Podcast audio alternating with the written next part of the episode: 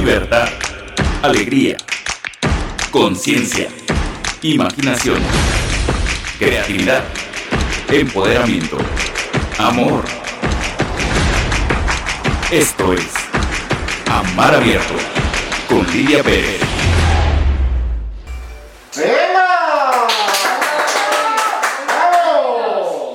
Muy, muy bienvenidos. Esto es, ya sabes, Amar Abierto, un espacio para tu libertad, tu alegría, tu expansión de conciencia.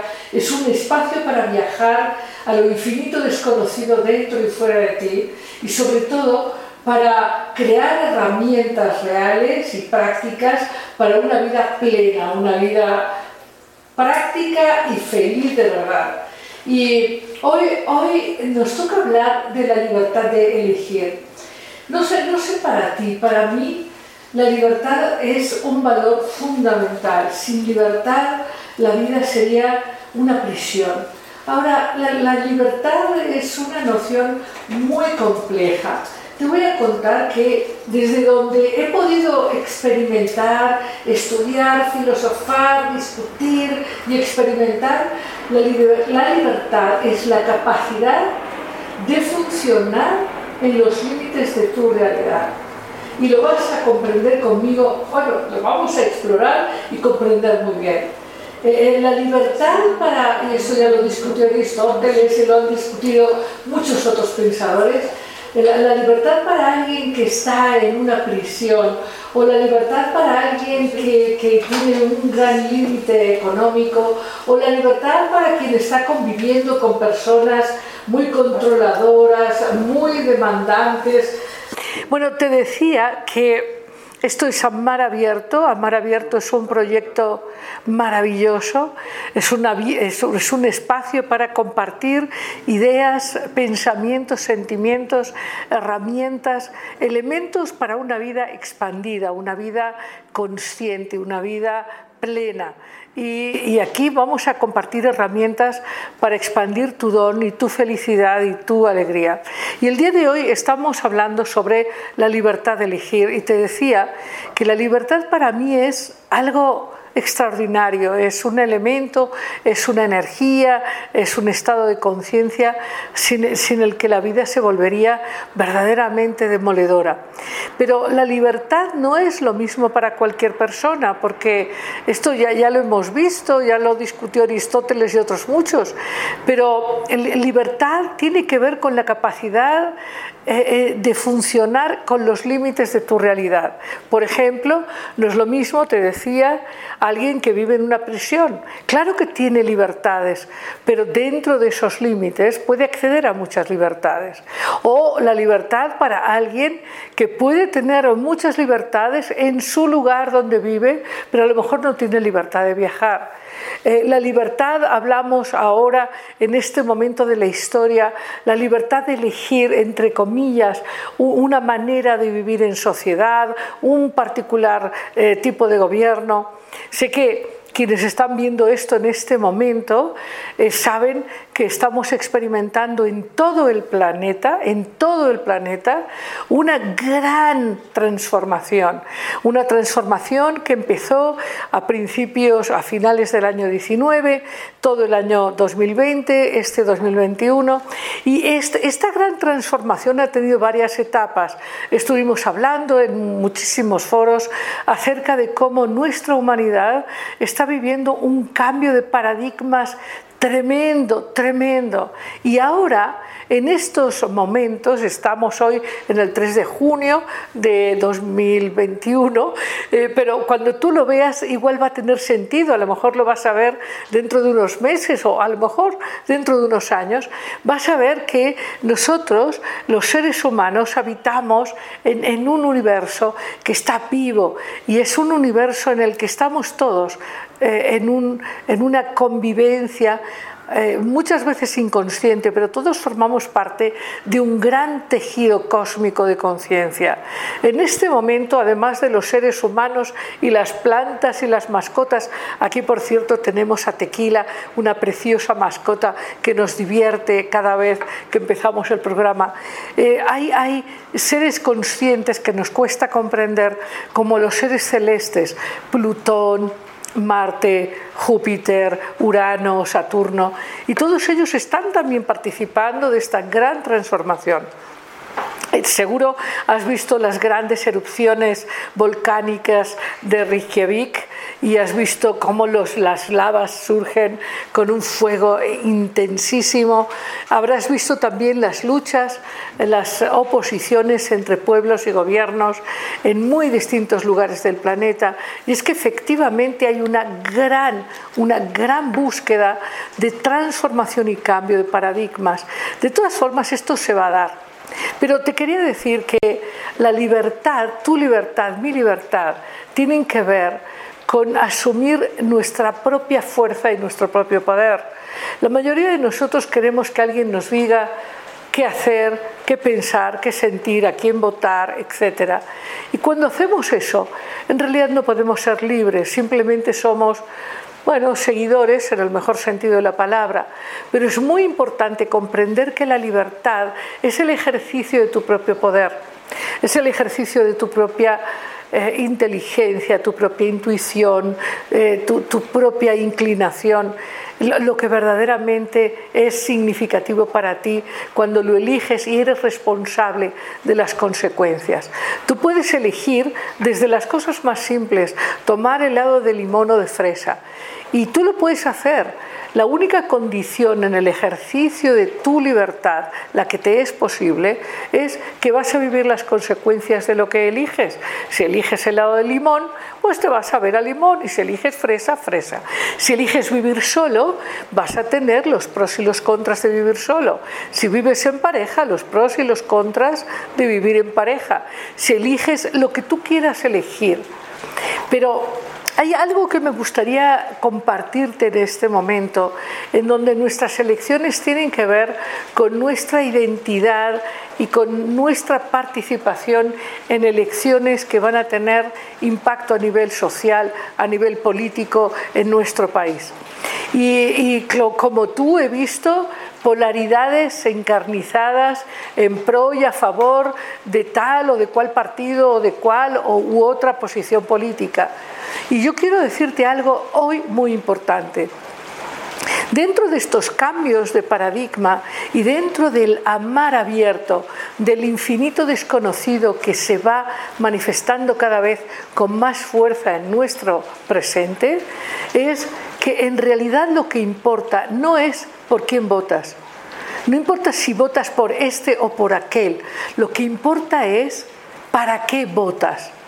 Porque si tú votas para fastidiar a este o aquel, tu voto forma parte de un viejo mundo destructivo, peleonero, eh, mm, violento.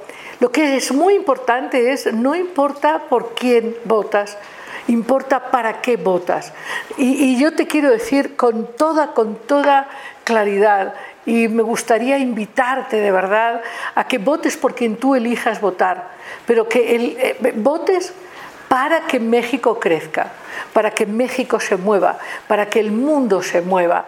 Y esto tiene que ver con ser libre en el ejercicio de uno de tus más grandes poderes. Esto no te lo da nadie, esto lo tienes tú.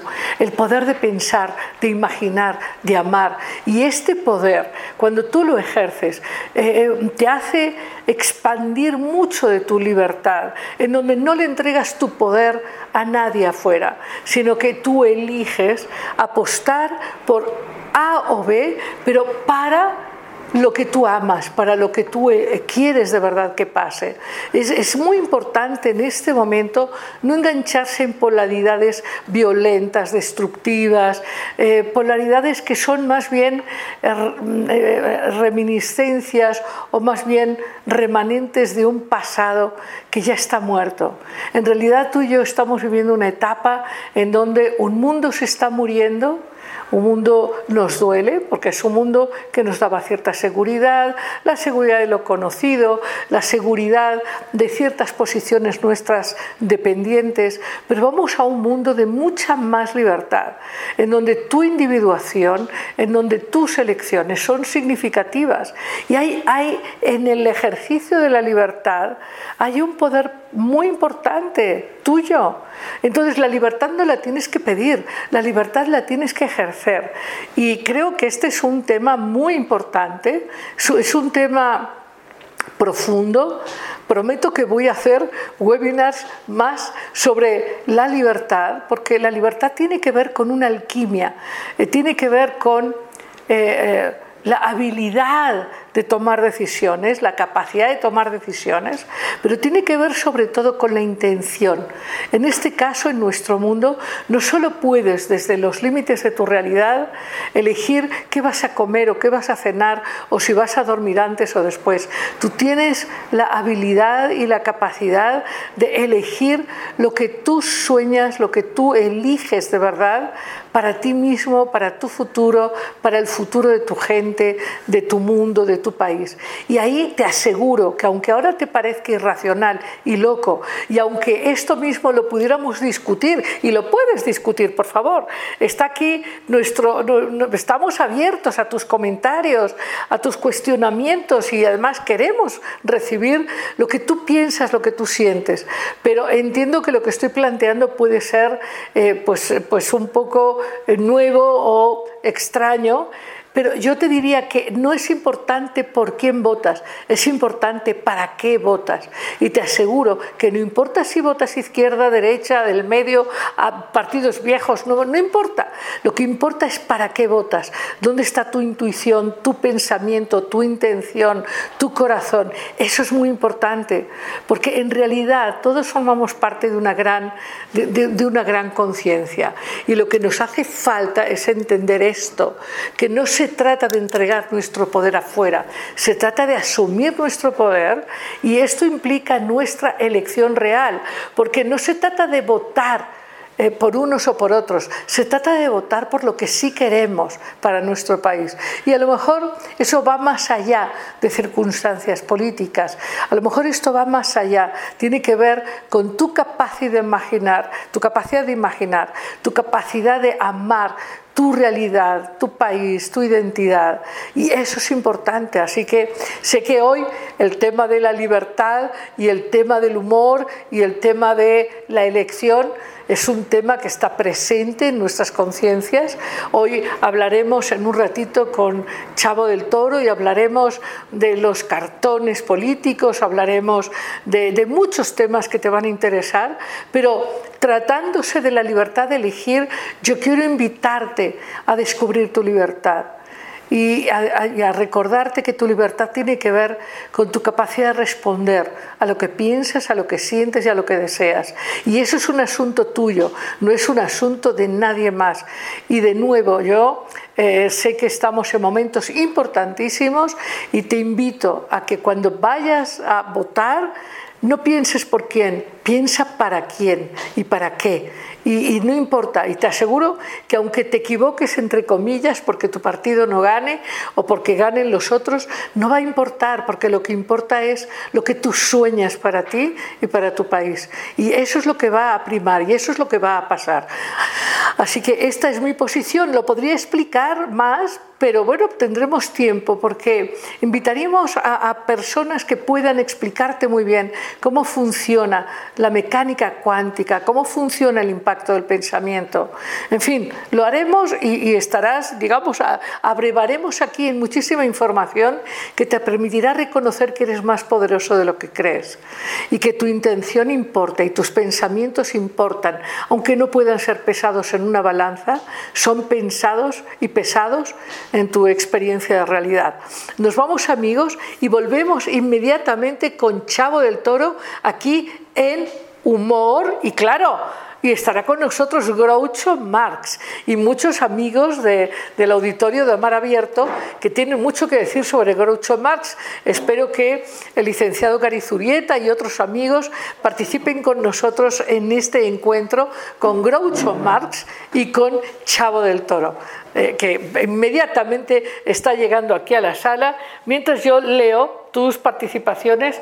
Hombre, Ernesto Reyes está, Sofía Dispa, muchas gracias por estar aquí con nosotros. Julia Pérez López, hombre, guapísima, muchas gracias por tu presencia, a pesar de la diferencia de horario. Elia Tapia, eh, María Guadalupe Flores, hombre, muchas gracias, es un gusto para mí muy grande. Sofía Dispa, eh, muy bien. Eh, Guillito, Dulce Quiroz, Elia Tapia, Clarisa Portal, Kelly Suárez, bueno, y, y su Citlali Cortés, muchas gracias. Bueno, Chavo. Salúdame a Citlali Cortés. Citlali Cortés está súper saludada aquí. Bueno, y esto, esto, a mí esto de ver el iPad y tal y cual, y en fin, aquí la voy a ver el iPad, en fin, más así para que no, no nos ponga esto de barrera. Oye, quiero felicitarte, Lidia. ¿Qué? Felicítame. Oye, Oye, tantos, ¿por qué? tantos años que escuché este proyecto y mira nada más, precioso. Sí. La verdad es que todo tu equipo, este, todo muy profesional. De verdad, Lidia, qué padre. Siempre haces cosas en grande. ¿Qué te pasa? O sea, ¿Qué piensas de esto que estuve conversando? De que no importa por Que- quién votes, importa por qué votas. Que no estoy de acuerdo contigo. No, bueno, cada quien, la verdad es que la libertad de votar por lo que, por, eh, por el que quiera, es sumamente importante porque somos demócratas, querida Lidia. Por eso. Y somos demócratas y se vale ejercer el voto, pero también se vale ejercer el no voto. Hay una cuestión que ahí este, la gente puede decidir si no votar, porque también es parte de la democracia fijar postura, este, el no votar. Digo, yo apuesto a que todos voten, ¿no? Pero también se vale, se vale todo. Totalmente, yo apuesto porque todos voten, pero para mí, ¿sabes que es muy importante que en este momento de tanta zozobra, de tanto cambio, de tanto miedo y de tanto caos, es muy importante para mí que la gente sepa que su intención importa? Y, y creo que, que independientemente de la mirada que uno tiene sobre quién tiene la razón y quién está equivocado, etcétera, yo creo, yo creo que una cosa que en México nos hace falta es amar a México, más allá de cualquier postura. Y creo que, fíjate, el otro día recordaba este planteamiento, ¿te acuerdas de este presidente de Uruguay, este hombre que nos encanta, ¿te acuerdas, Mújica? Sí, el, el- presidente el abuelito Mújica. de todos. Ah, sí, el abuelito de todos los que han pensado de verdad. Y dice, el problema, el problema de las izquierdas es que divi- se dividen ideológicamente y de las derechas que se dividen patrimonialmente. Claro, claro. Bueno, entonces, entonces, bueno, pero el, el punto es, eh, eh, estamos a las puertas de, de la comprensión de nuevos paradigmas que nos expliquen que pisamos la misma tierra, respiramos el mismo aire y tenemos que aprender a ponernos de acuerdo en temas fundamentales. Fundamental, fundamental. Para eso es la democracia, para eso lo inventó el ser humano. Por eso, efectivamente, querida Lidia, han pasado años, siglos reflexionando, pasando con muchos cambios el ser humano y ha aprendido que la mejor forma de organizarse en el Estado es a través de la democracia, ¿no?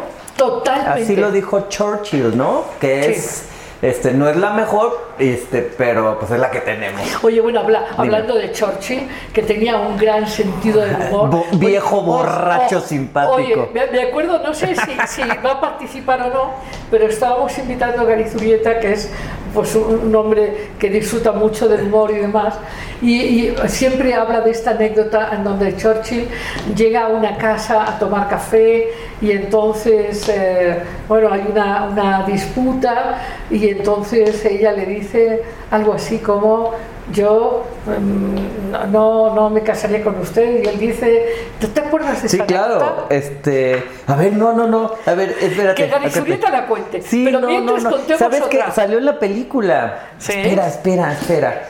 Es en el debate. En fin, es muy simpático. Era muy simpático. Era un hombre este, querida Lidia, eh, estamos en la misma frecuencia de que estamos cambiando, está el mundo cambiando, está transformándose, y estos eran hombres antiguos, pero padrísimos. También Groucho. Ni, ni tan antiguos. Y aquí hoy, como ustedes saben, en Amar Abierto siempre tenemos un invitado del más allá. Porque pensamos en Amar Abierto que el más allá y el más acá, en realidad están, están bastante más cerca. Hay solo un ligero velo que nos separa. Y en Amar Abierto hemos descorrido el velo y viene cada semana un invitado Un del invitado. más allá. Muy bien. Hoy es Groucho Marx. Muy bien, te decía de estos personajes que en aquel tiempo muy inteligentes, pero muy caballerosos hacían su humor, muy simpático y se puede hablar de muchas cosas, aunque, aunque creíamos que no, se puede hablar de muchas cosas. Hoy que el mundo está políticamente correcto, estamos, pues los que hacemos humor, un poco acotados, sobre todo en las redes sociales y en las cuestiones más, en las masivas. En corto, uno puede hablar y, se, y habla de todo, pero sí hemos tenido en, este, en esta época, en este cambio de paradigmas, Ay, yo ya hablando de cambio de paradigmas, pero en esta época sí que trabajar con una nueva forma de hacer humor, querida Lidia. Y podemos platicar con- por eso, ¿no? Sí, pero en eso, pues. Pero pri- primero, Dime, primero, Chavo pregúntame todo. Chavo del Toro. ¿Por quién voy a votar? Chavo del Toro. No, no, no me lo cuentes. No, no que nos ponemos a pelear. Oye, a ver, dígame, Chavo. A ver, Chavo. dígame. A ver, eh, tú, ¿qué, qué, qué te llevó a ti a hacer estos cartones? Bueno, desde, desde, desde pequeño la verdad es que dibujaba, que ahorita que estoy viendo a mis hijos, es, eh, y no recordaba yo, pero es parte de los infantes que se, que se manifiestan o dicen sus ideas o lo que piensan a través de la caricatura, ¿no? Pues fíjate que los moneros... eh, eh, pues continuamos siendo esos niños dibujando, dibujando, dibujando y transmitiendo lo que pensamos a través de los trazos. Después Lidia, mi casa, afortunadamente con mi papá y mamá, este, pues era por parte de mi papá más, muy politizada. O sea, todos los días, desde que me acuerdo, llegaba Impacto, llegaba El Informador allí en Guadalajara, llegaban varias revistas en las que siempre, aquellas revistas de antaño, este, te- había libros de Luis Espota, o cuestiones políticas siempre ahí. Y desde pequeño yo me acuerdo estar leyendo, leyendo, leyendo, y de repente empiezo a descubrir estos caricaturistas como Rius, Helio Flores, que ahorita Helio Flores, este, pues el otro día me peleó, pero bueno, así son las cosas. Helio Flores, Magú, todos estos caricaturistas de la Escuela Mexicana de Caricatura, y empecé a verlos y dije, oye, yo quiero ser como ellos. Y descubrí, querida Lidia, eh, eh, empecé a estudiar periodismo y descubrí como el instrumento de hacer periodismo, el más fácil para mí, era la caricatura política. Y ahí me encaminé eh, buscando un sueño y lo cumplí. Estoy, estoy, estoy muy contento. Me hace falta muchas cosas, pero la verdad es que estoy muy contento. Bueno, tú has ganado muchos premios. He ganado premios, sí, claro. Hay, hay una de ellas que, que no sé si... El mayor premio es tu amistad. El mayor premio... Oiga, pásenme mi, pásenme mi, mi Ganesh, que, que tú tienes tus... Pues yo tengo mi Ganesh. Por favor, por favor. Aquí es que tenemos unos duendes Sí. muy divertidos, pero él, trae, él se trae tu Ganesh, Aquí él se está. trae su Ganesh. Ya luego pues, dirás de dónde lo has robado, pero... Te lo robé a ti. Oye, te lo robé a ti, pero tiene muchas cosas de lo que hemos platicado. Y una de las cosas es, eh, bueno, de- el significado de la familia, pero también de la buena suerte. De la buena suerte en este nuevo proyecto tuyo. Por eso quise traer e invitar a Ganesh. Si estamos lle- llenos de energías positivas. Oye, eh, ¿te acuerdas de este, de este cartón tuyo, este que hiciste sobre, sobre Trump, verdad? Que fue muy premiado en Estados Unidos. Fue- sí, No sé sí. si lo tenemos por ahí, ese, ese cartón. No, no, creo que, bueno, lo voy a explicar, creo que no lo, no lo pasé, el que estuvo premiado fue, eh, está Donald Trump eh, cortando unas tijeras de una cuerda, con unas tijeras una cuerda, y encima de él eh, está un, un contenedor que dice, con la bandera de China, ¿no? Entonces está así. No, no lo tenemos. Pero este, pues sí fue premiado, creo que también el contexto en ese momento de Trump atacando a China y todo eso, y luego yo mexicano, entonces como que dijeron, pues aquí podemos madrear a Trump. y me dieron Oye, el premio. oye, por cierto, a ver, oye, a ver, a ver, a ver, chavo. dime, dime. Una de las cosas importantes es ver, a ver, para saber... ¿Puedo decir groserías? un sí, claro. Un cartón, por ejemplo. Porque no puedo tomar. Pero Sí, si claro, groserías- quedamos en que Ok, él, bien. dijo, Lidia, agua no, tienes que poner vino. Dije, bueno, Yo, yo, yo me sigo, entonces mejor no. Entonces, a ver, eh, tú... eh, Dígame. Para hablar de un cartón tiene que tener ciertos elementos para Claro. que sea de verdad un cartón político y no simplemente una, una idea al azar. ¿Qué, qué elementos tiene un cartón político para que la gente, ahora presentaremos algunos cartones políticos tuyos, ¿no? Si quieren, va- vayan pasando los cartones políticos, chicos, y les platico, esto es la cuestión académica, porque aparte, pues, la Bueno, tú gente eres- piensa... tú eres maestro de historia. Maestro de historia. Eres doctor, ¿eh? No, no, no, no, no, nada más Eres- maestro. No, bueno, pero, pero has hecho muchas investigaciones importantes. Ah, claro. Muy bien. Ah, ¿verdad? Mira, ahí mira, están mira, qué dos, interesante. nuestros dos presidentes que a final de cuentas pues se parecen mucho. Oye Lidia, pero te quiero platicar, esta, la, la gente piensa que el caricaturista este, eh, todo el día anda en la borrachera, en la fiesta, con mujeres o con hombres, este, fumando marihuana, este, el tequila y todo eso. Y sí, pero también nos ponemos a estudiar y también nos ponemos a reflexionar sobre la vida y el mundo. Entonces, es importante, por ejemplo, cuando yo entré a estudiar eh, una maestría en la ENA sobre eh, historia, agarré la caricatura como fuente histórica y tenía que descifrar qué es la caricatura política, porque había varios conceptos y todo eso, pero qué es. Y descubrí, bueno, caminando ahí, que la caricatura política tiene que tener tres características eh, eh, primordiales. Esto sería como su situación sine qua non. Esto es, si no tiene estos tres elementos, no es caricatura política. Estas tres características, perdón, y tiene dos elementos que ahorita vamos a entrar en ellos. Las tres características es primero haciendo como un, pequeño ejercicio de emisor, mensaje, receptor. El emisor es el caricaturista, el mensaje es la caricatura. Y el receptor, que casi nunca los académicos trabajamos en ellos, pues es quien consume la caricatura. Y ahí, por ejemplo, la caricatura política tiene tres características, Lidia. Eh, la primera es la estética. ¿Qué es la estética? Bueno, el estilo de cada, de cada caricaturista. Jabás es, hace el fotomontaje, Helio Flores con tinta negra, este Magú, como diría Paco Calderón, agarra al personaje, se lo traga, lo vomita y se parece. Bueno, ese es el estilo de cada uno, ¿no? Después hay un hilo conductual que es el humor. Esa es la segunda característica. Y la tercera es que al receptor lo lleve a una reflexión, ya sea social, política, de su país, de su entorno, de su mundo.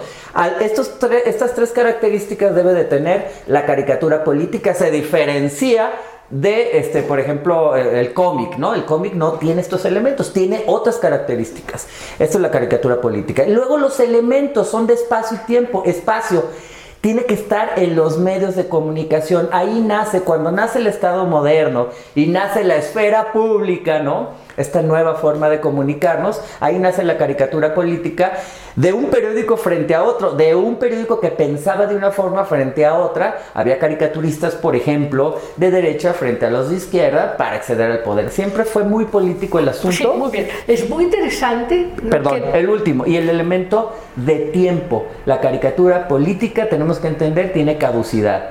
Tú entiendes la caricatura ahorita, pero en 20 años cuando la ves, si no conoces los personajes, se muere.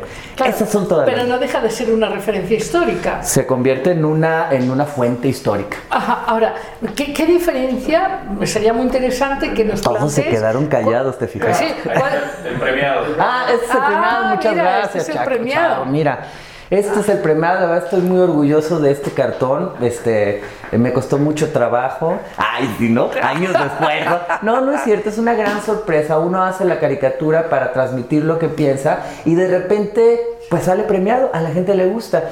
Y estuvo muy contento, lo recibí en Miami, el premio, este no fue la CIA, tampoco fue nada de la nada.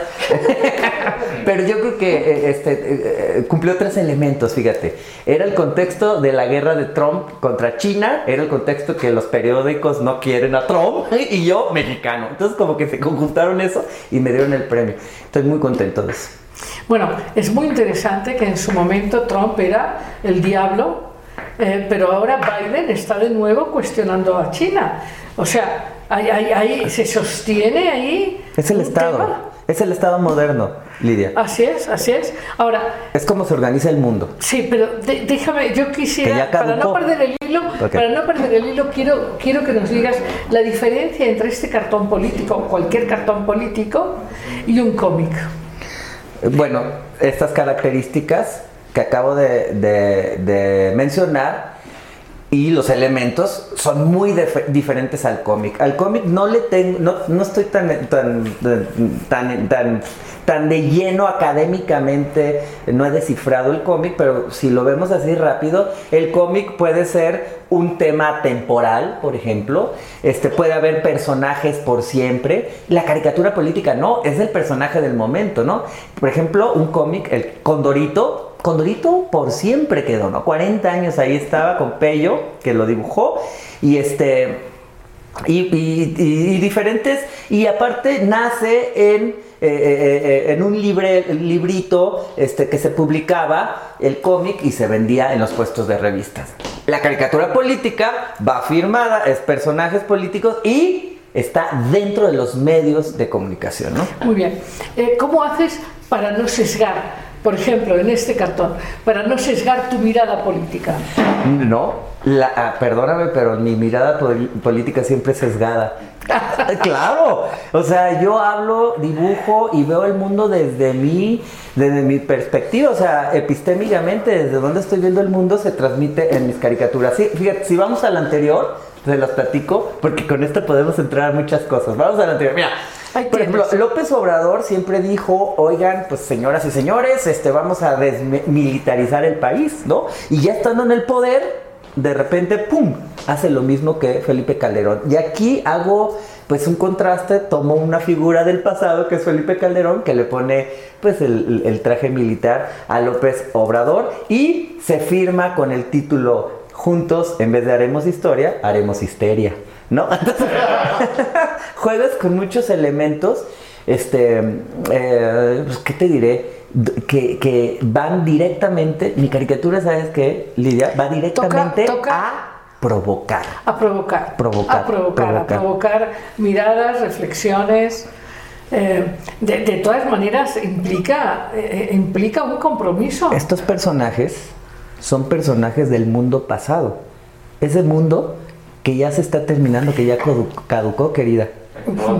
Ahí está otro. Bueno, aquí pues dice que no panda el cúnico. ¿Se acuerdan del Chapulín Colorado? A propósito de las elecciones, ¿no? Sí, que no pasa. Dice, salgan a votar sin miedo. Pues no friegues. Eh, Digo, él está, está muy padre. Oye, pero no sé. eh, está muy padre, pero pues la, la verdad la violencia en México está muy, muy canija. Pero salgan a votar, ¿no? Este, y el otro que sigue, eh, trabajamos, trabajo también valores eh, universales, valores que se están dando ahorita, que estamos entendiendo en estos nuevos paradigmas, eh, paradigmas y eh, eh, un beso amistoso entre dos personajes del pasado es provocador, ¿no? Un Sí, beso es- que ahora es lo vemos provocador. bonito. Ahora, ¿hasta qué punto, hasta qué punto, hablando de viejos paradigmas, no, no hay una parte absolutamente responsable de la posición de cada uno de nosotros a la hora de imaginar y relacionarse con su realidad como mexicano o mexicana?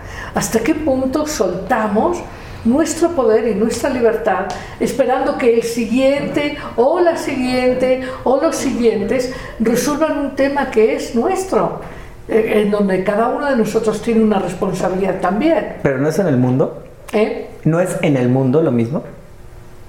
¿No te entiendes? Bueno, esa misma, esa misma pregunta se le puede hacer a una persona en Polonia, en Ah, España claro. Sí, y en sí. Estados Unidos. O sea, Sí, estamos hablando. Sí, sí, pero efectivamente yo creo que estamos saliendo de un mundo en donde las personas proyectan su poder en un papá o en una mamá Claro. que resuelve todo. Claro. ¿no? De hecho, no sé, aquí en- nosotros en México esperamos cada seis años que el que llegue, bueno, todo va a estar bien.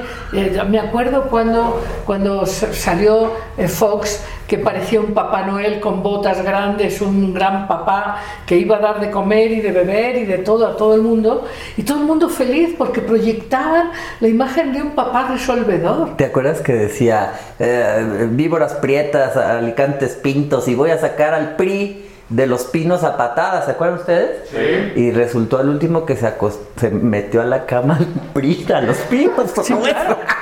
Voy a sacar al PRI de los pinos y ya terminó acostándose con el PRI en los pinos. Sí, pero, pero, O sea, que- pero- pero creo que hay un tema aquí, hablando de nuevos paradigmas, en donde tenemos que asumir que tu realidad, mi realidad, la realidad de todos, tiene mucho más que ver con nuestras elecciones, decisiones, actitudes, Claro. con nuestro compromiso que con quién es el que detenta en un u otro momento promesas que están dirigidas más a nuestros niños y adolescentes que a nuestros adultos. ¿Puedo hacer un Sí, comentario provocativo? Sí, Porque venga. pienso que, sinceramente, reflexionando mucho sobre México como, como ente, como un ente vivo, creo que México es un, es, es- es un, es un personaje de, de 14, 15 años.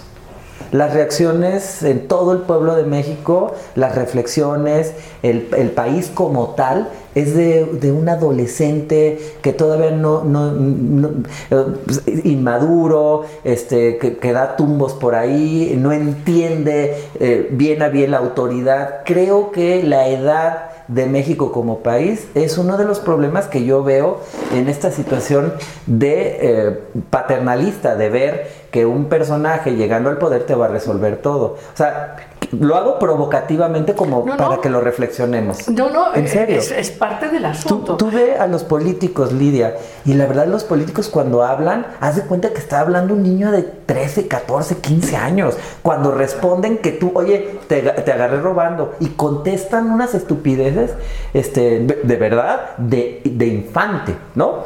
En otros países también y todo eso, pero en otros países hay, hay, hay, hay- hay otra madurez en ese tipo de cuestiones. Bueno, ¿eh? di- digamos que hay, hay otra capacidad de articular ¿no? las respuestas, pero fíjate, tú mismo acabas de decir algo importantísimo. Eh, ellos contestan de una manera inmadura, eh, asumiendo un supuesto derecho de la autoridad. Hay, hay un tema Claro. eh, que, que se proyecta desde la cultura familiar o personal a la cultura colectiva, en donde yo porque soy tu padre y te lo digo y ya estuvo, ¿no? Y entonces yo soy tu presidente municipal y ya estuvo, o yo soy tu secretario tal y te lo digo, en donde, eh, que de todas formas yo te quiero decir que pienso que en, en todos los eh, en todos los gobiernos y estados del planeta hay gente valiosísima. Por supuesto. Hay gente extraordinaria. Por si no supuesto, fuese así, aquí, aquí por ejemplo, este, mm, el, no, no, este de, no, no, no encuentro aquí ninguno. Perdón, Lidia, adelante. Ay, perdón, Groucho, me ve muy mamila. Oye, este es un tipo interesante. Groucho que está aquí acompañándonos, mirándonos con cierta sorna, diciendo, pero por favor, si esto yo ya me lo sabía, os lo dije en su momento. Es hermoso. Y este era eh, eh, hermosamente humorístico, políticamente incorrecto y aparte era muy pelado con las mujeres. Bueno. Sumamente pelado con las mujeres. Bueno, yo, yo me acuerdo de Usted este- es la señorita Smith, la hija del banquero, y le dicen, no, soy otra Smith. Ay, perdón, pensé que, me, pensé que ya me había enamorado de usted. Algo así es el hijo de su madre. Es un sinvergüenza, perdón, Lidia. Sí, no, yo, yo recuerdo de esta frase que está presente en su tumba que dice, perdonen que no me levante. Así. Y- pe- pero otras muchas, ¿no? O sea, muchas, muchas. Había una que decía, Sí, este, pero bueno, yo ¿cómo espero que puedo? aquí nuestros amigos nos recuerden. Claro. Tenemos amigos interesados en Groucho Marx que nos vayan diciendo, ¿verdad? Nos vayan recordando. ¿Cómo se llama tu amigo, el, el que sabe mucho de Groucho? Zurieta todo el día habla de eso. Dice, a ver si se acuerda él, cómo va exactamente, que dice, ¿cómo puedo respetar a este club que acepta a socios como yo? Algo así. como yo, algo así. Bueno, era muy simpático, Groucho. Pero, este, eran otros tiempos, querida Lidia. Rompieron ellos con muchas cosas. Co- co- rompieron ese modelo de mundo decimonónico que hablábamos en cuanto al humor, ¿eh? Y este, de repente este, eh, creció el humor en el siglo pasado padrísimo, con muchas aberturas, otras también se tapaban las cosas. A partir de los 70 pues, hubo una apertura increíble en muchos temas, desde sexuales y todo eso, con sus asegúnes. Y ahorita, en este tiempo, en este tiempo nuevo de paradigmas, con esta generación, no me gusta decir de cristal, una generación con otros valores, con otra forma de ver el mundo, digamos, con otro chip, pues es, es políticamente correcto ya muchas cosas que antes estos hombres decían como caricatura. Hablar de este, eh, eh, los eh, afroamericanos o digamos que africanos o digamos negritos o ya no podemos decir nada de eso, de los homosexuales, gays y todos esos chistes tampoco, de la mujer, bueno, nos va. Y Como en feria. Como en feria. Y cuando reflexionamos con amigos, eh, Lidia, yo estaba. Lo que pasa que... cu- Cuando lo que- reflexionamos con amigos, perdón, Lidia, nada más termino este punto. Eh, que hacemos humor y, nos reímos, todo eso. Hay una cosa. Yo creo que hay una licencia. Primero, poderse reír de uno. Yo me río de que estoy chaparro, feo, sangrón y este. Lástima que tengo mucho dinero. Pero este, me río de mí y como me puedo reír de mí, tengo la libertad de reírme de quien quiera. Y eso me alivia en el alma un poco para poder hacer un poco el humor. Sí, pero ese viejo humor del que hablabas, este humor que era eh, violento, ¿no? Eh, sea con gente de otro color de piel o otra preferencia sexual o con otro género, todo este humor tenía este resabio autoritario, Claro. eh, chauvinista, eh, muy fuerte. Claro. Y formaba parte de, de- de un estilo de vida y de una manera de organizar el poder. Cosa, que ahora, cosa que ahora sería terrible. Y que se reventó esa forma única de ver el mundo. Y ahorita hay muchas formas de ver el mundo padrísima. Lidia, padrísima. Y entonces, entonces el humor requiere mu- mucha, mucha habilidad para irse al fondo de las cosas y para no encasillarse, mucho menos en el pasado. Ahorita estaba leyendo a Maitena.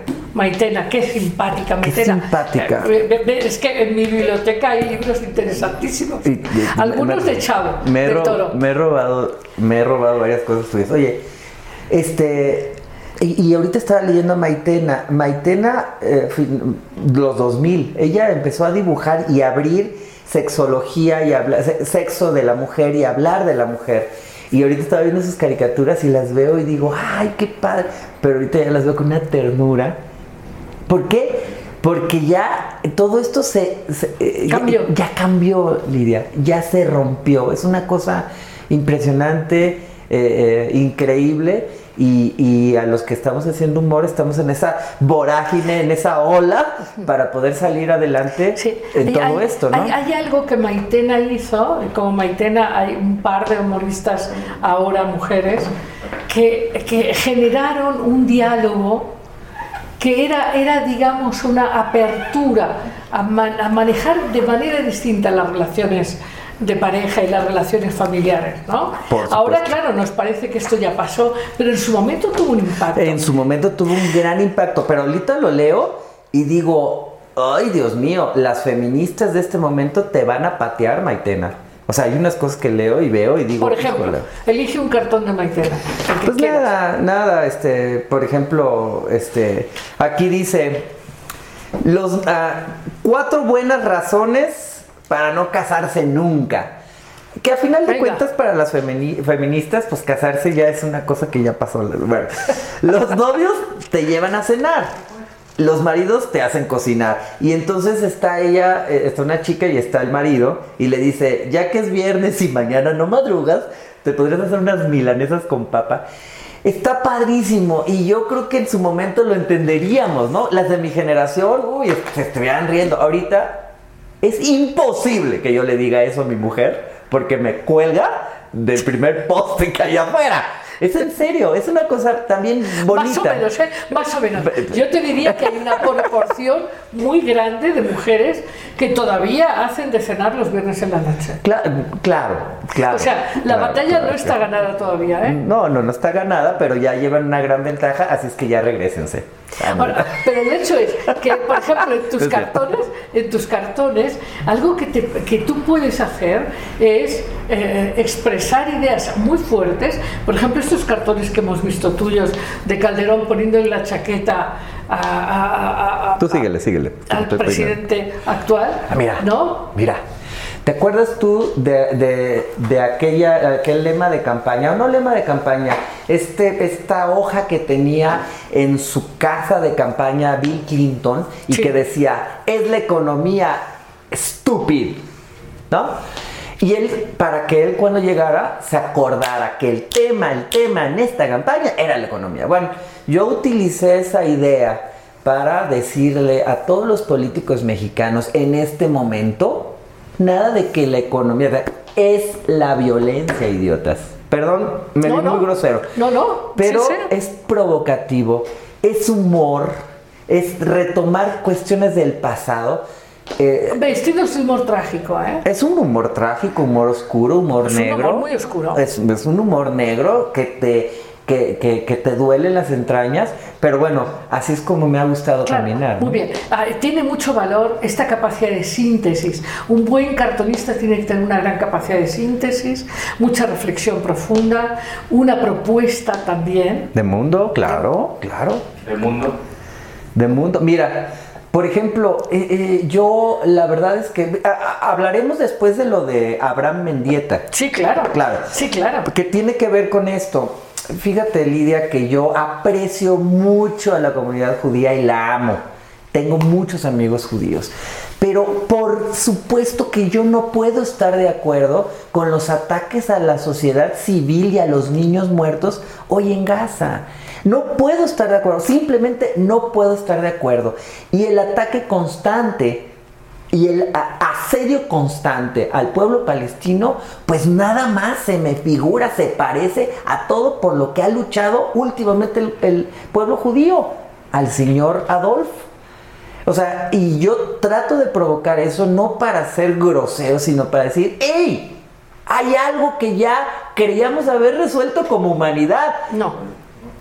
¿Sí? Es lo que yo pienso. Y no. No. Entonces es un poco de provocación eh, y tiene que ver también, Lidia, con este, esta reflexión de mundo que trato de poner en mis cartones, que es eso que habíamos hablado. Eh, crearme yo, ser yo, lograr eh, educar a mis hijos como ciudadano del mundo, ¿no? Ciudadanos del mundo. Todos somos ciudadanos de- del mundo. Hab- Hablábamos, hablábamos hace un rato tú y yo de esta, esta idea de amar abierto, de poder amar de verdad. Sin Para fronteras. poder amar- pero para poder amar a todos por igual, tienes que amarte a ti mismo y amar tu identidad. Cuando tú en tu identidad no te amas y tienes vergüenza y tienes sensación de no merecer y tienes sensación de competencia y no te sientes suficiente, lo que haces es pelear por ser más y mejor que otro. En vez de ser quien eres y vincularte al otro, entendiendo que palestinos tienen una identidad, eh, israelíes tienen otra, canadienses tienen otra, mexicanos otra, y que no, no puedes amar otras identidades sin amar tu propia identidad. Y yo creo que ahí en México tenemos una tarea pendiente súper fuerte.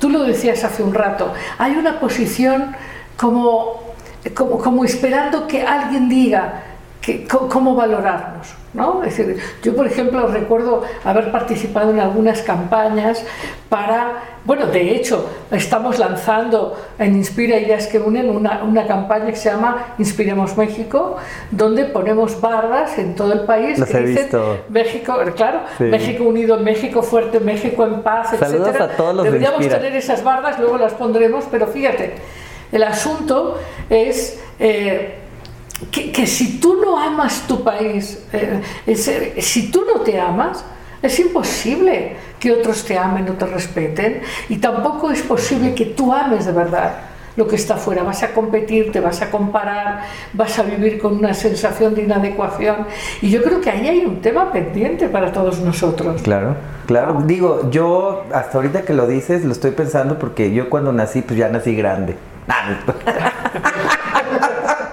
No, no es cierto, Lidia. ¿Qué han de decir tu gente ya? Este payaso. Pero te quiero mucho y te provoco y bromeo Me contigo. parece, me parece perfecto. Creo parece que, perfecto. creo que sí, querida Lidia, tiene que ver todo lo que dijiste, tienes toda la razón. Es verdad. Es mucha ¿sabes? verdad, tienes toda la Y, te- y razón. todos estos, eh, todos estos cartones que tú, que tú dibujas diariamente, como tú dices, es, es como una gran habilidad de poder expresar un dolor, una visión, una propuesta de manera muy sintética, pero con una gran profundidad. ¿Qué tiene que ser? Aunque, aunque, aunque probablemente no sea completamente justa siempre. Eh, a- a- justa para, para el que lo crea, Por cierto, querido. vale, para el pero- que lo crea, para pero, mí. Mira, vamos a remitirnos a este cartón. Dime. Este que te ganó el premio y todo, ¿no?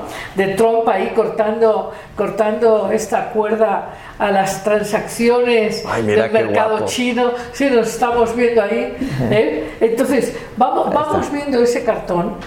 Y, y bueno, ahí, bueno, pues eh, Trump era el personaje central, parecía que el mundo giraba en torno a Trump, pero para que veas, no giramos en torno a Trump. Claro que no. Y resulta que Trump iba a ser muy diferente a Biden y Biden iba a ser toda una, todo un cambio y Biden está tomando políticas absolutamente similares con respecto a China, por ejemplo. Eh, son, son viejas formas de pensar el mundo, querida. Eh, mira, El poder es el poder. el poder es el poder. Vamos a estar peleando y luchando al- al- para tratar de entender por qué los jefes de, de- de Estado, por qué la política, por qué muchos empresarios, por qué muchos ciudadanos actuamos así. Y es que, Lidia, creo yo que el modelo de organizarnos, el modelo económico de organizarnos en el mundo, que se dio con el Estado moderno ya caducó, ya caducaron las fronteras, ya caducó esa forma eh, eh, de organizarnos. Tenemos que ir a otra forma política, otro pacto social de organizarnos. Entonces, Lidia, yo veo a Trump que hizo burrada y media, porque es un burrazo, hizo burradas. Y veo a Biden eh, tratando de, en el antiguo orden, tratando de corregir las burradas de Trump y sin embargo sigue caminando por esa antigua forma de ver y de, de visualizar el A mundo. ¿qué- Lo vemos aquí con, con López Obrador. Oye, ¿qué te parece a ti? Sin embargo, yo veo que, a ver, una de las cosas que creo que nos ciega en general, en general, es que pensamos que el poder está en los políticos. Yo creo que ese es un gran engaño que se perpetúa porque no nos damos cuenta de que el poder está en nosotros, de entrada. Porque nosotros delegamos nuestro poder y tenemos una gran expectativa de que ellos nos van a resolver nuestra vida. Yo creo que ese es un gran engaño de entrada, me parece. Sí, claro. A ver, bueno, de entrada. Ahora, Pero en todos los aspectos de la vida, querida. así es, así es, así es. Entonces, Con esta, con esta señora que me acabo de enfrentar a mediodía, o sea, Lidia. y le otorgas el poder sin querer. eh, y, y es una lucha constante individual. Para que al final sea colectiva, ¿no? muy bien. ¿Estamos en esta misma frecuencia? Completamente. Entonces, entonces pero quiero, quiero preguntar Dígame. muchas cosas. ¿Cómo imaginas a México después de las elecciones? Igual. Más allá de los partidos. Igual, igual. Aquí el problema, igual, querida Lidia, igual. Este es un juego de los políticos y uno, fíjate, estaba leyendo una reflexión de, de- de Leonardo Curcio, el doctor. Sí. Uf, Padrísimo, dice, amigos, no te enojes con tu vecino, con tu amistad, con nadie sobre política. ¿Por qué? Porque mira, los políticos son profesionales. Ellos ahorita se están peleando y después, se- después de pelearse, se sientan a echarse el vino, a negociar, porque son políticos profesionales. Y uno se queda enganchado como ciudadano. No, sí, que fulano y fulano. Entonces, ¿qué va a pasar después de estas elecciones? Lidia, no va a pasar nada, nada. El país por las malas decisiones de la administración va a seguir, o por las buenas eh, decisiones de la administración va a seguir. El país es más grande que esto. Lo que sí me preocupa sobremanera es lo que acabo, eh, acabamos de ver en ese, en ese cartón, la violencia. Hay, hay, hay un rompimiento de, de este pacto eh, eh, eh, social, De civilidad. de civilidad entre vecinos, entre amigos, entre personal, que se ha convertido en esta, en esta tierra salvaje en la que todos estamos caminando. Y eso, eso sí me preocupa, porque los políticos le faltan al respeto al país, a la constitución y a las leyes. Y eso, eso le- le- da licencia para que los demás entes hagan lo mismo. Bueno, yo Ahí está la responsabilidad de estos sinvergüenzas. sí, pero yo quiero decirte, Chavo, Eso es lo que me preocupa. Que yo estoy absolutamente convencida de que hay un poder en cada uno de nosotros que genera la realidad y que las cosas que suceden es porque las creamos o las permitimos. Y cuando no decidimos asumir responsabilidad y delegamos en el poder en la política, el otro, el jefe, el marido, la mujer, quien sea, eso acaba teniendo resultados. Pero no, me, no quiero, el tiempo se nos ha pasado volando y no quiero, no quiero, ya, se, ya se nos acabó, no quiero eh, que nos vayamos sin contestar cosas que habíamos propuesto, como por ejemplo, el humor como herramienta a partir de la inteligencia para romper el status quo. El humor que es como un cuchillo afilado de la mente que logra abrir nuevas miradas, logra romper secretos, logra romper cegueras, logra eh, acabar con determinados status quo de una manera elegante. Elegante y bonita. Y yo estoy orgulloso de trabajar en esto. Lidia, mira, te voy a decir una cosa que resumiría todo lo que dijiste que estoy de acuerdo contigo. Yo soy historiador, bueno, tengo una maestría en historia y soy caricaturista. Frente a los historiadores me presento como caricaturista y frente a los caricaturistas como historiador. Así nunca la cago.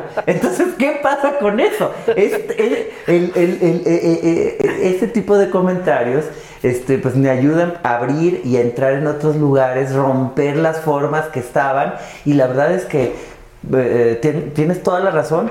No nada más tienes toda la razón, lo experimento todos los días. Me siento con quien sea y cuando es caricaturista, y la sonrisa así de. Decía Abel Quesada, el caricaturista somos hombres verdes. O sea, ¿quién se imagina conocer a un caricaturista, sabes? Entonces el humor es, eh, tiene, esa, tiene esa fuerza para cambiar, para decir, para entrar como cuchillo en mantequilla y por tal tiene esa responsabilidad. No sé si decir responsabilidad social o eso, pero por lo menos establecer honestamente lo que uno piensa y quiere de mundo en sus cartones. A través del humor, ¿no? déjame contarte que nos están llamando, bueno, nos están... ¿La policía? Mandando, pero muchísimos, muchos saludos. Bueno, muchísimos saludos. Ernesto Rizoyoki, eh, Princesa Pau, eh, Sofía Dispa, Clarisa Portal, eh, Ernesto Son puros primos míos. Santiago Guzmán, Elia Tapia, María Guadalupe. Y quieren ver las barras de Inspira. pues, pues pásalas. pásalas, a ver. Pásalas, tú las tienes. Pásalas, pásalas. Ahí están. Por favor. Ah, mira, sí. Están pintando, ahí está la barra completa. México Sabio. ¿Cuál es la idea de estas bardas, querida? Mira, la idea es que eh, el pensamiento es relevante. Eh, yo, a ver, chicos, otra vez, para, platicar el, sobre el pensamiento es determinante. El, el, pensamiento tiene un impacto, tiene una fuerza. Entonces, porque estos chicos que hacen estas bardas, no solamente pintan la barda, sino que hacen un trabajo de imaginación. Imaginan esta parte del México que a veces olvidamos, el México sabio, el México unido, el México fuerte, el México poderoso, el México abundante. Y, en esta imaginación crean una frecuencia mental. Y, estamos convencidos de que eso importa. Por eso yo decía hace un rato, no, no importa por quién votes, tú puedes votar por unos o por otros. Si tú lo que piensas es que tu voto va a nutrir el México más próspero, más seguro, un México con seguridad. Tú acabas de hablar de, de circunstancias que vivimos en nuestro país y en el mundo que son verdaderamente terribles y que tenemos que elegir dejar atrás el México del abuso del poder, el México del abuso de la violencia unos por otros. Pero es evidente que esa violencia que vemos afuera no está lejos de nuestra propia eh, nuestro propio miedo y nuestra propia violencia. Claro, claro. Y, por eso la forma de pensar eh, eh, del mundo y cada que nace un ser humano está, trae, volvemos a hablar de otro chip y otra forma de ver el mundo. Y esto, Lidia, de verdad, es como el último garrotazo de la forma antigua de organizarnos y vamos a ir para otro lado. Yo tengo mucha esperanza en eso. Hacia allá vamos todos. Cada vez hay gente que más trabaja en sí. Exacto. Cada vez hay gente con más conciencia. Tuve, tuve, digo, si alguna vez nos patrocina aquí Coca-Cola, que me disculpen, pero tuve Coca-Cola. O sea, cada vez la gente toma menos Coca-Cola, fuma menos Entonces hay, hay una, ah, por ejemplo, las hamburguesas de esas de fast food, hay, hay, tienen, ellos están cambiando su forma de, de- de cocinar de esto, porque la gente está cambiando, Lidia. Sí, pero te voy a explicar. A mí. Es de largo aliento, Pero, pues, pero pero- fíjate, detrás de todo esto que dices, hay un pensamiento muy viejo. Es el pensamiento del pecado. ¿No? El pensamiento de lo que no debo hacer. Antes era no esto, no esto, no esto, ahora es no esto, no esto, no esto. Y yo pienso que ahí hay, sí, bueno, ahí tenemos, por ejemplo, México abundante. México abundante, pero hay muchos más. Quizás Héctor pueda mandarnos eh, un- un- un- una persona que está con nosotros aquí en el auditorio que nos pueda mandar, que es un fan de las Déjame bardas. peinarme, qué nos puede mandar. Hay, hay unas bardas preciosas que están en Oaxaca, en Guadalajara, en Toluca, en, En Puebla, Cuernavaca, en yo veo en Cuernavaca, en Cuernavaca, Ciudad de sí. México. Y a mí me parece que es una labor fascinante bueno. porque creo que cada pensamiento trasciende las luchas intestinas por el poder, por el, por el poder fragmentado. Pero me decías de lo Pero de... te decía, el, el pecado. ¿no? El O sea, pecado. por ejemplo, o sea, una de las cosas que las vamos a discutir, pero nosotros eh, hemos vivido, los seres humanos, en el, no hace muchas décadas, hace un siglo, hemos vivido una castración y, y una sensación de indignidad por la vida sexual sana y natural. Esta castración sexual que en, todo el mundo latino, cuando menos, hemos vivido la culpa de la sexualidad y la vergüenza, y, eso generó un, un debilitamiento muy fuerte de los seres humanos. Entonces, a mí no me gusta tanto esto que por supuesto entiendo lo que dices, es maravilloso no llenarte de químicos y no llenarte de basura. Pero más, más que no, no tomar esto, me gusta más lo de tomar lo otro. O sea, Claro. más de no hagas esto, me gusta más haz cosas que te den placer, que te den libertad, que te den gozo. Porque el, el no, me parece, el no hagas, el no pienses, eh, me parece que la prohibición en sí ¿Ya misma... oíste, amiguita vegana? No, no. No, no es cierto, no es cierto, Lidia, no, no es cierto. Sí, pero es que, es que te voy a decir... Me Yo me río mucho de mis amigos veganos. Sí, Pozole vegano. Pues yo veo sopa de verduras. Ah, sí, sí. Perdón, perdón, perdón. Claro, claro. Pero sí cambiar esa pero forma mira, de- A ver, En vez de decir no, decir sí a esto. sí a No esto. Pero y además también este asunto de yo soy mejor que tú porque, porque no como carne o soy mejor que... Y yo diría, bueno, si fuera por, por eso, las vacas estarían todas en el nirvana y todos, todos los que no comen carne estarían iluminados y hay gente que no come carne en el plato y lo come en otro lado, en el sentido de que pueden ser violentos de otra manera. Me, parece que esta cosa del catecismo eh, castrante de no hagas esto, no hagas esto, no hagas lo otro, eh, no, no me gusta. El no hagas no me gusta. De principio no me gusta la prohibición. De- déjame contarte un comentario al Pero que sea rápido porque ya nos vamos. Ah, no no. Mira, mira, es malo, No es cierto, es Lidia. malo, es malo. No, no es cierto, Lidia. no, yo, ahora te voy- yo te voy a cuestionar. No te voy a cuestionar. Lidia. Por ejemplo, no sé qué opinen nuestros amigos, eh, porque nos gustaría mucho co- contar con sus opiniones, qué piensan de lo que estamos diciendo, que, que- con qué resuenan, qué, qué les pasa con esta discusión.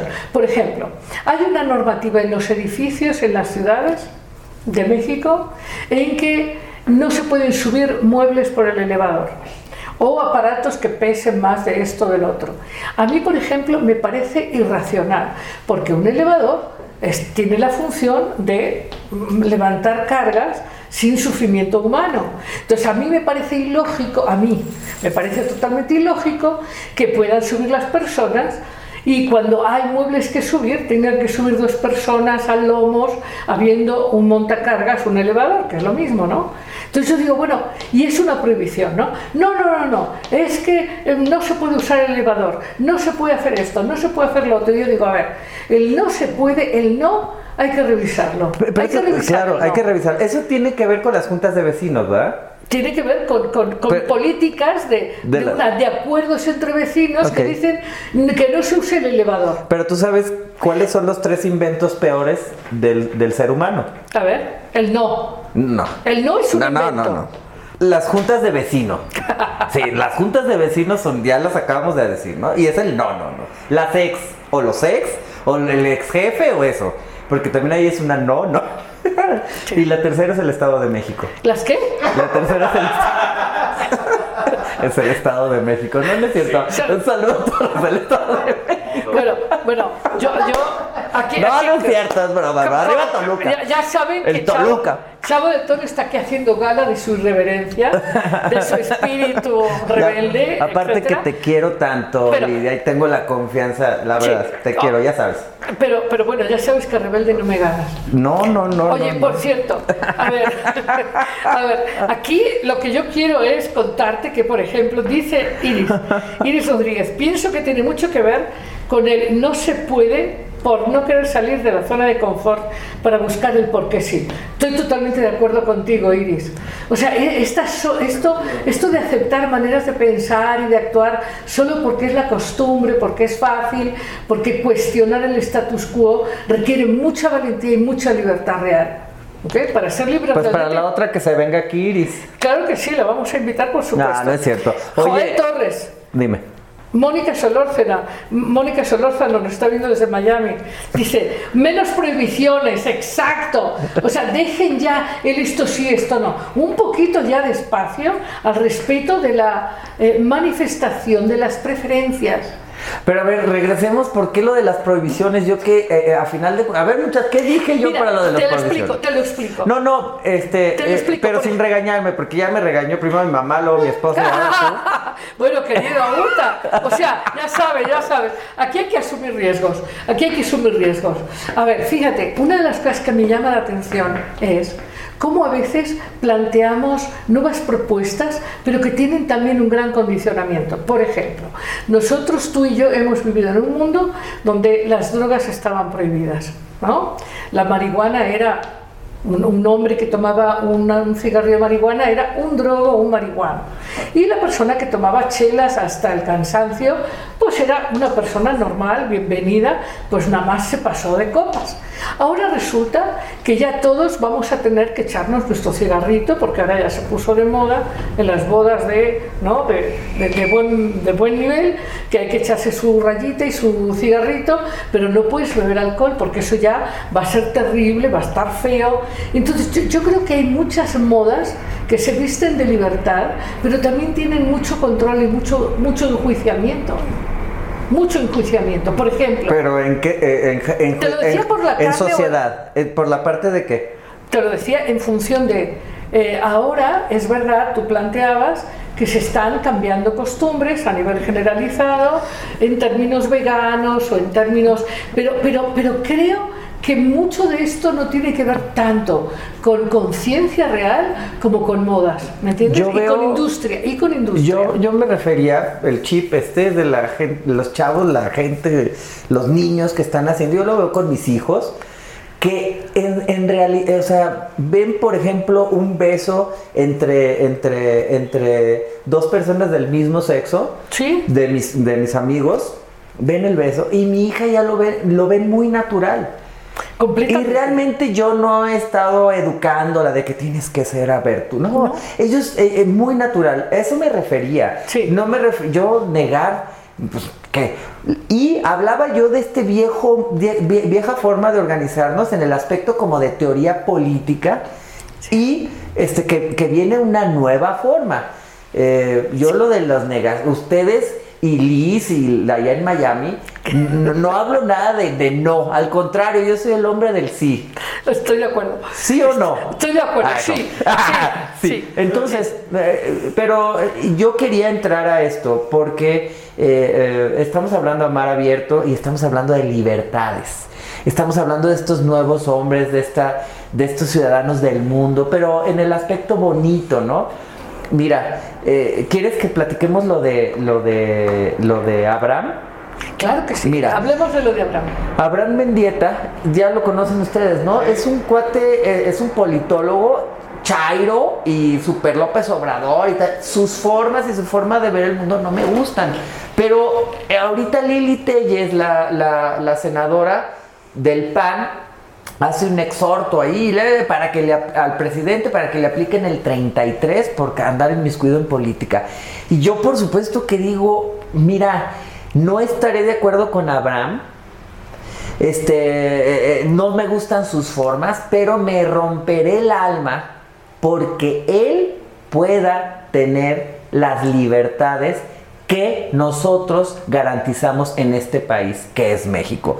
México es un país de libertades y cualquier persona puede estar aquí hablando lo que se le hinche, así como yo hablo del Papa y hablo de Trump y hablo de Juan de la canción en cualquier parte del mundo, que no me he callado. Este, eh, a, este personaje eh, es importante, Abraham, que, que tenga esa libertad y esa es mi pos- postura. ¿Por qué, Lidia? Porque yo apuesto por este nuevo hombre, este ciudadano del mundo.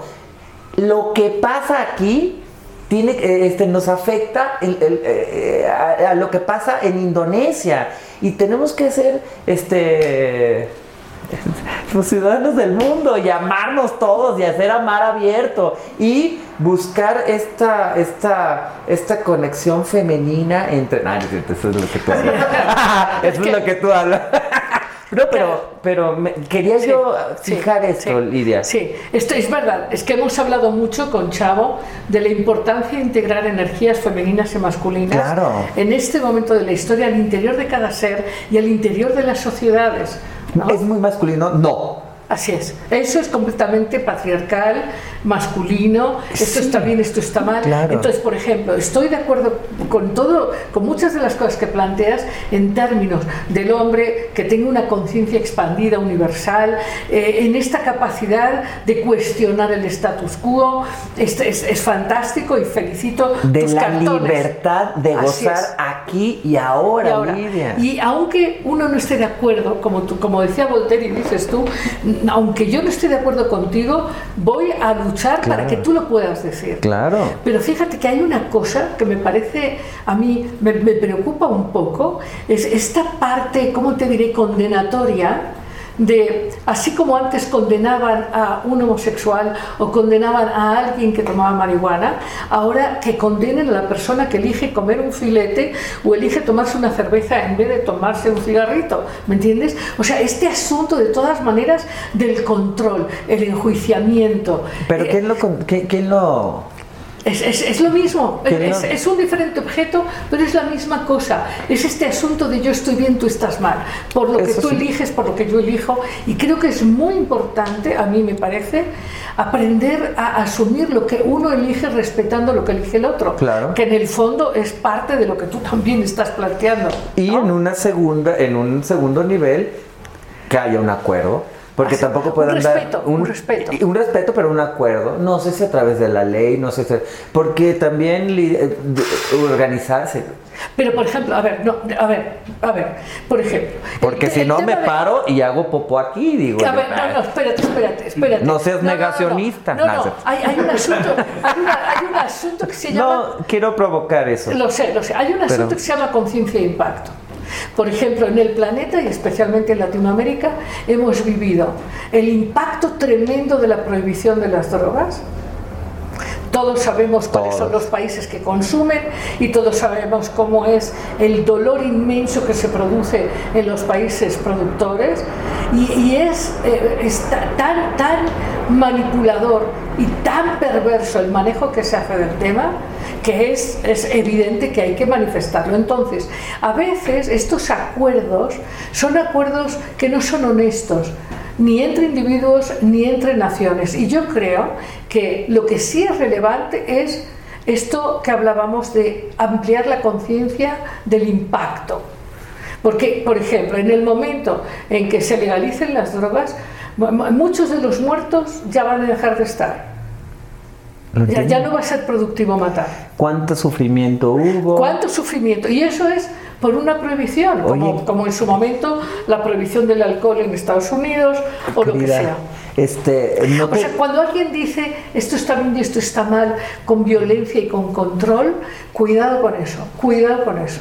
¿No te pasó que ahorita con lo de la pandemia, que es una es un trancazo en todas nuestras formas, eh, en nuestra antigua forma de ver las cosas, ¿no? Que de repente se estuvo desmoronando muchas cosas en el mundo y en las cosas pequeñas porque estaban construidas a través de la mentira o del miedo. Un día me dijiste tú del miedo. Este, pero por ejemplo, Wall Street, cómo se desmoronó en algunas cosas y cómo se van desmoronando estas instituciones que se habían formado y que estaban atrás construidas por mentiras. Ahí está el control de las drogas. Estaba construido, está construido por mentiras y este, por cuestiones económicas eh, de una y otra forma, con conveniencias de una y otra forma, y se están desmoronando. Yo eh, eso tenía conciencia desde antes, pero ahorita con la pandemia muchas cosas alrededor se están desmoronando.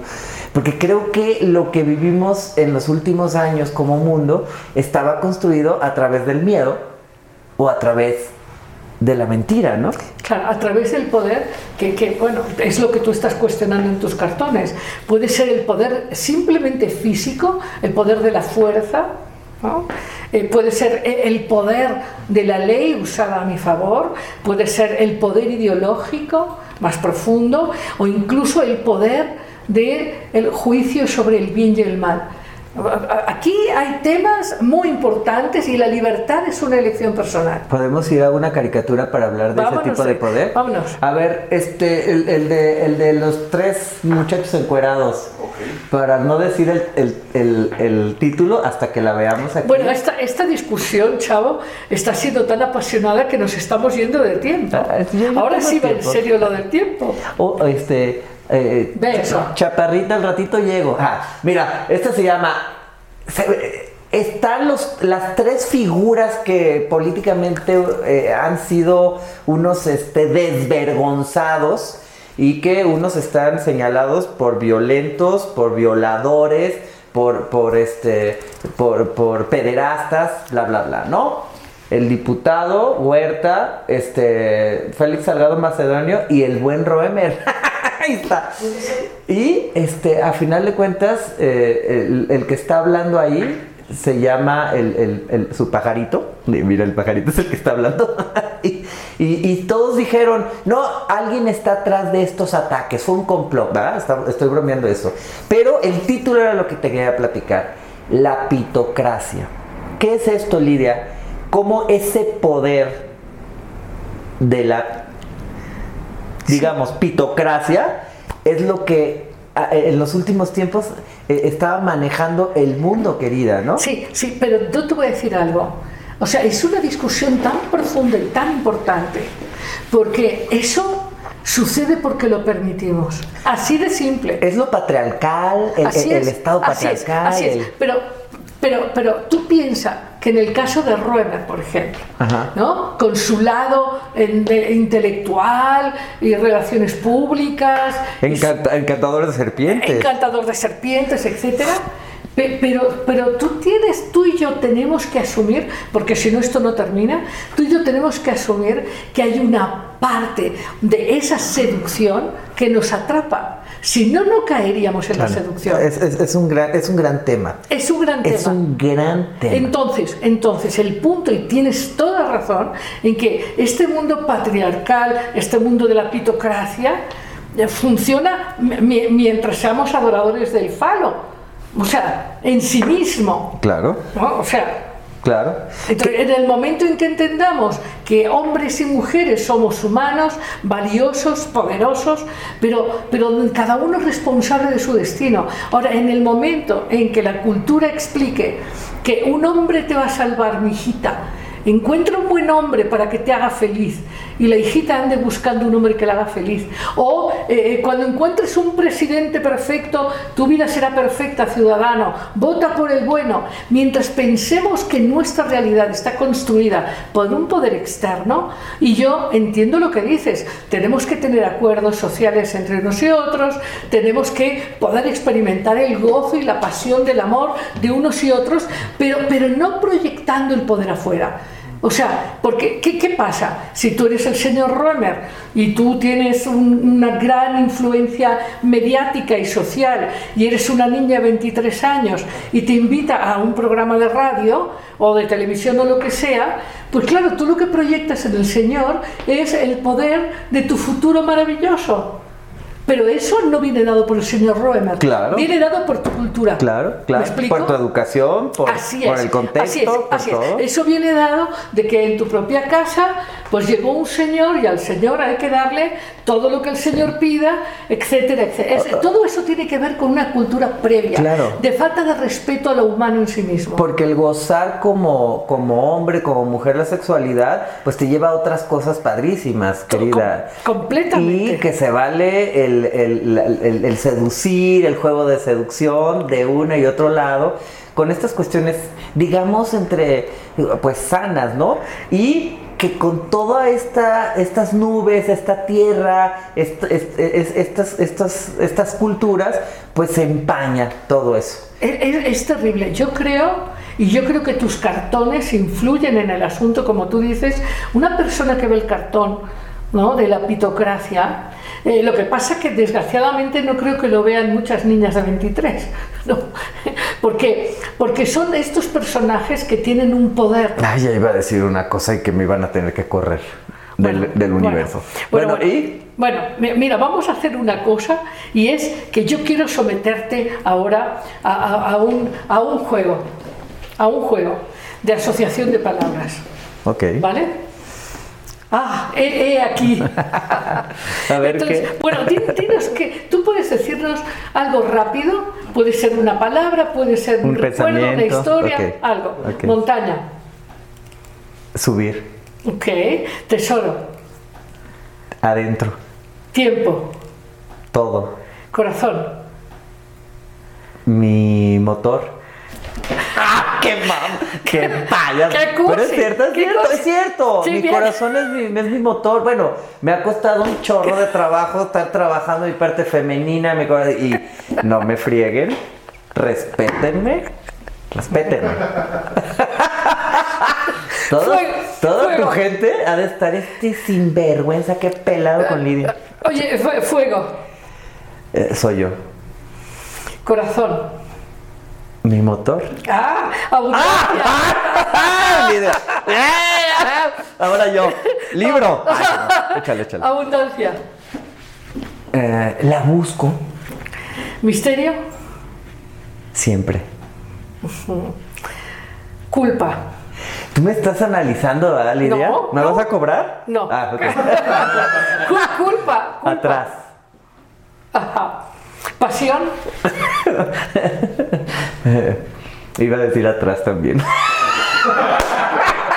A ver. mente, Es que ya casado. mente. Mente. ¿Eh? Mente.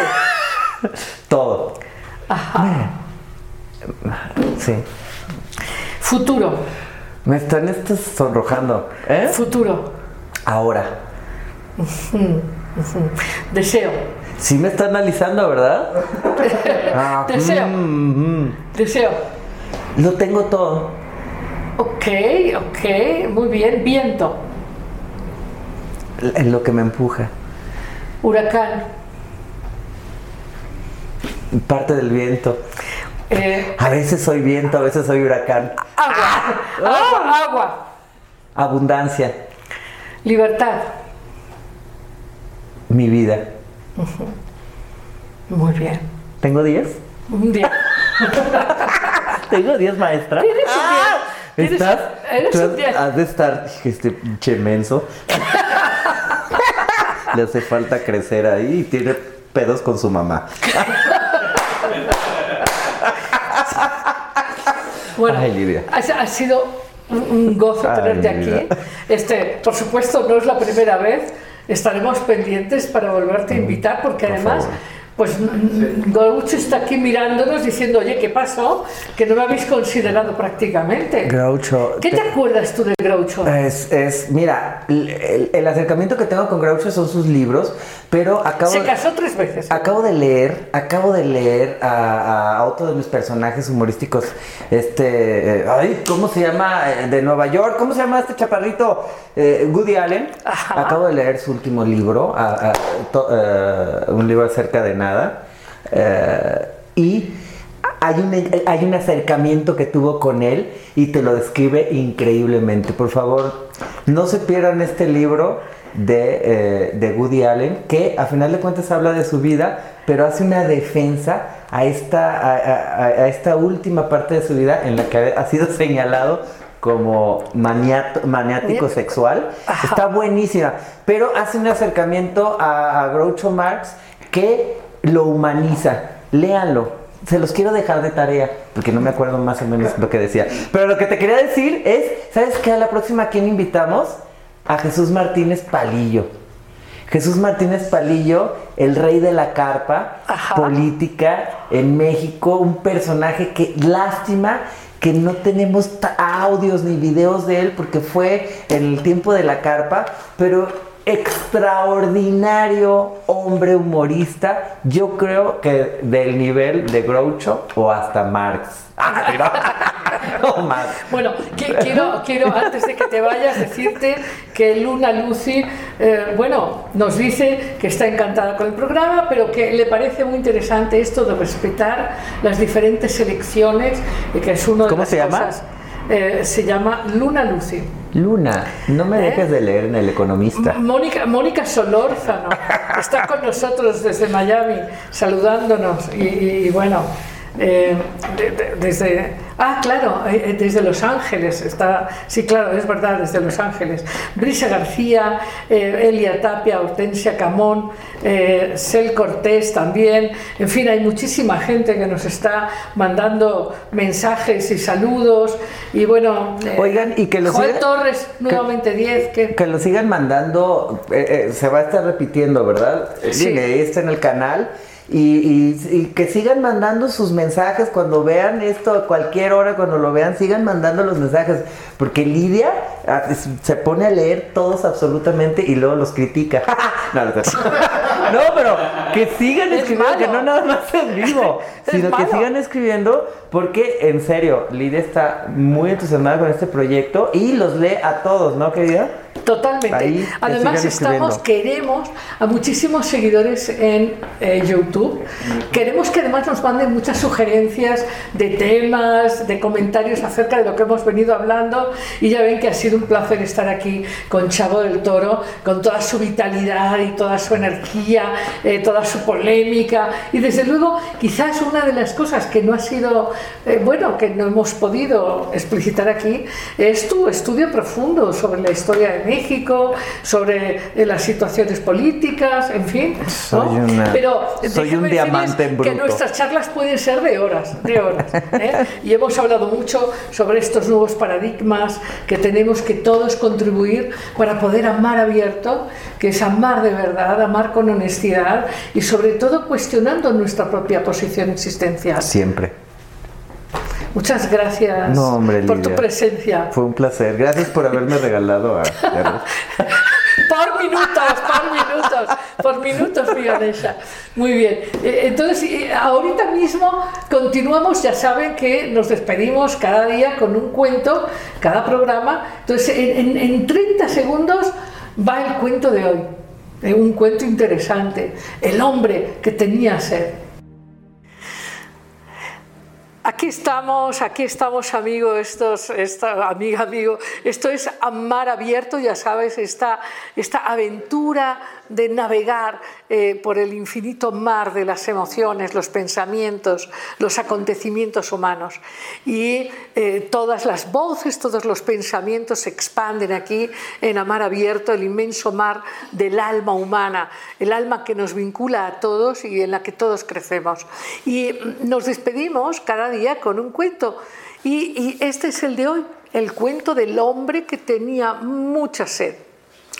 Érase una vez en una tierra lejana del oriente, en un grandísimo desierto, que caminaba una caravana eh, pues muy unida. Eran hombres que sabían aguantar pues las dificultades de caminar en el desierto entre las dunas, bajo el sol abrasador y iban juntos apoyándose unos a otros, unos a otros, y caminaban un día y otro día hasta llegar ya muy cerca del lugar donde iban a aposentarse definitivamente. Una noche antes de llegar a su lugar, eh, la caravana decidió que era importante, muy importante, detenerse a descansar. Así que llegaron al lugar de descanso y empezaron a colocar las carpas, las tiendas, que, las tiendas de campaña, donde dormirían tranquilamente, donde descansarían maravillosamente. Habían caminado tanto tiempo, estaban todos tan, tan cansados. En fin, con muchísimo esfuerzo, empezaron ya a colocar cada cosa en su lugar, a preparar sus enseres, sus mochilas, todo. Y ya llegó el momento en que iban a entrar en este sueño profundo, este sueño en que cuando uno entra parece que se sumerge en un mundo infinito a descansar. Y cuando estaban a punto, a punto de dormirse después del inmenso cansancio, se oyó una voz que decía, tengo sed, tengo sed, tengo sed, tengo sed. Y el jefe de la caravana estaba pues, pues compasivamente preocupado por esta persona que quizás en medio del desierto estaba a punto de morir por falta de agua. Y entonces, a pesar del cansancio, dijo, a ver, moveos e id a darle agua. Y entonces efectivamente ellos salieron de este estado de sueño, ay, ay, ay, ay, ay, y fueron a darle agua a este hombre sediento. Ya le dieron agua, este hombre se quedó tranquilo y volvieron cada uno de ellos a su lugar para volver a sumergirse en el sueño. Y otra vez estaban ya completamente en los brazos de Morfeo sintiendo esta caricia del descanso profundo cuando se oyó una voz, una voz de lejos que decía, ¡qué sed tenía! ¡qué sed tenía! ¡qué sed tenía! Y colorín colorado, a veces es más fuerte la queja que la sed. Hasta el próximo jueves a las 8 en punto. Un abrazo.